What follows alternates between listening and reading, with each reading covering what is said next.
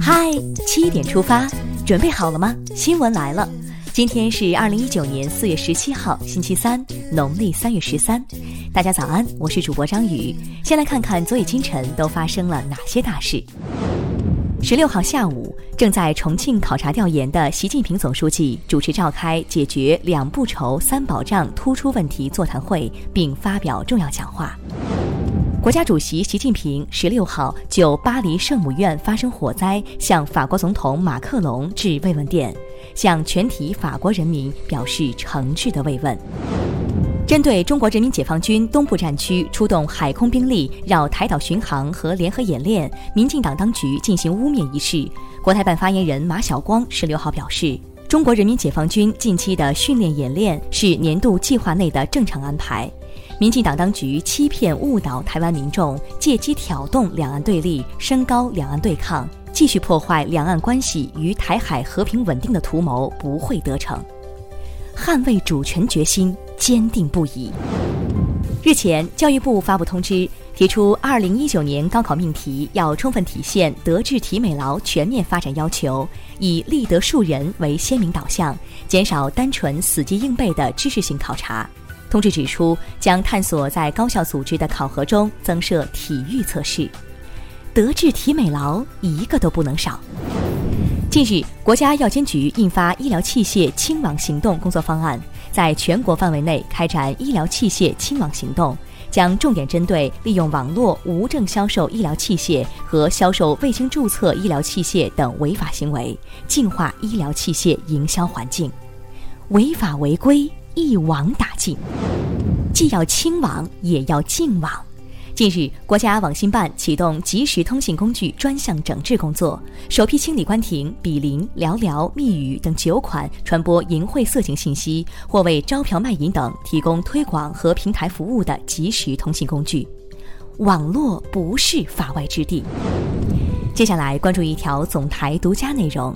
第二届“一带一路”国际合作高峰论坛即将召开。日前，国际货币基金组织总裁拉加德和副总裁张涛在接受中央广播电视总台央视记者专访时，表达了对“一带一路”倡议的支持。同时，他们也对中国政府重视并推动“一带一路”合作向高质量发展表示认同。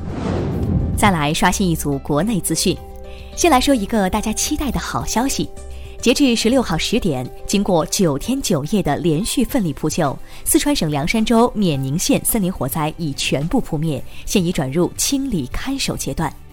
山火无情，人有情，为救火卫士点赞。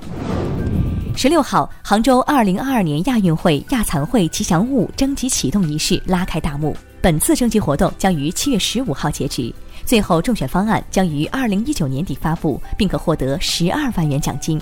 心动不如行动，赶快去投稿吧！十六号，牡丹江市公安局发布追逃公告：牡丹江市政府原副秘书长程鹏涉嫌重大职务犯罪，于二零一九年二月二十六号失联。希望社会各界和广大人民群众积极提供线索，举报、动员、规劝在逃人员投案自首。天网恢恢，早日自首。下面来了解奔驰车漏油事件的最新进展。十六号，奔驰方面发布声明，将对相关经销商展开经营合规性调查，西安涉事经销商暂停销售运营。同时，陕西省市场监管局发布通知，从十五号起开展汽车消费专项执法，重点查处涉嫌欺诈消费等行为。整治不能一阵风，日常监管不放松。近日，女童被送进武校两天后身亡事件持续引发关注。据河南登封市政府官网消息，日前，登封市成立联合调查组，深入调查小龙武校学生邓某某死亡情况，希望能尽快水落石出。十六号，天津航空从呼和浩特飞往赤峰的航班上，一名六十六岁的乘客为祈福向飞机发动机投掷硬币，导致飞机需换机起飞。该涉事旅客被处以行政拘留十日，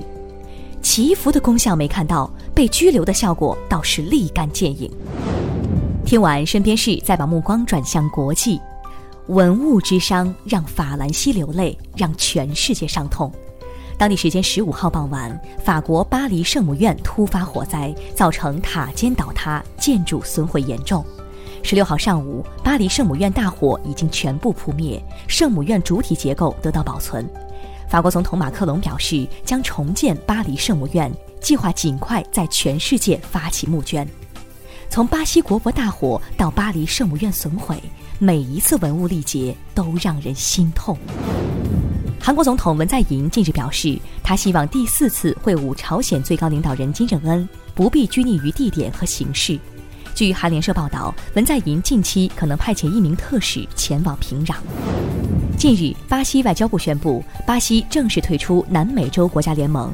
南美洲国家联盟于二零零八年五月成立，成员国包括阿根廷、哥伦比亚、智利等十二个南美国家。